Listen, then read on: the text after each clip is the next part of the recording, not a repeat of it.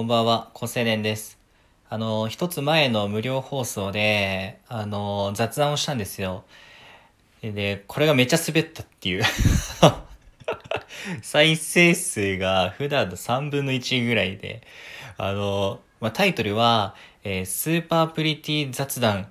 SPP の私が伝授する寂しい時の対処法みたいな、なんかそんな感じのタイトルで、SPP ってていうの普段言わないんだけど、ここぞというばかりに、あの、SPP っていうのを言って、しかも一人称を私にするっていう小ボケ。で、あの、なぜかその話す内容が、えっと、寂しい時の対処法っていう SPP 全然関係ないっていう、あの、小ボケを結構織り交ぜた、あの、無料放送昨日喋ったんだけど、死ぬほど再生されて、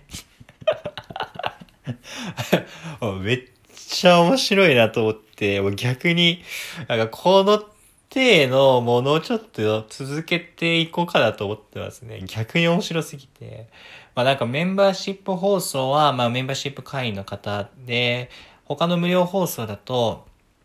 あの、本当に端的にまとめて、IT 系の専門知識とを解説っていうか、まあ、個人の見解を勝手に話してるものとか、まあ、そういうものはすごい再生されやすいんだけど、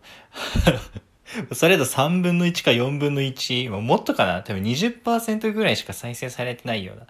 結果で、今朝のね、一つ前の無料放送。めちゃくちゃ笑ってます。じゃ、またね。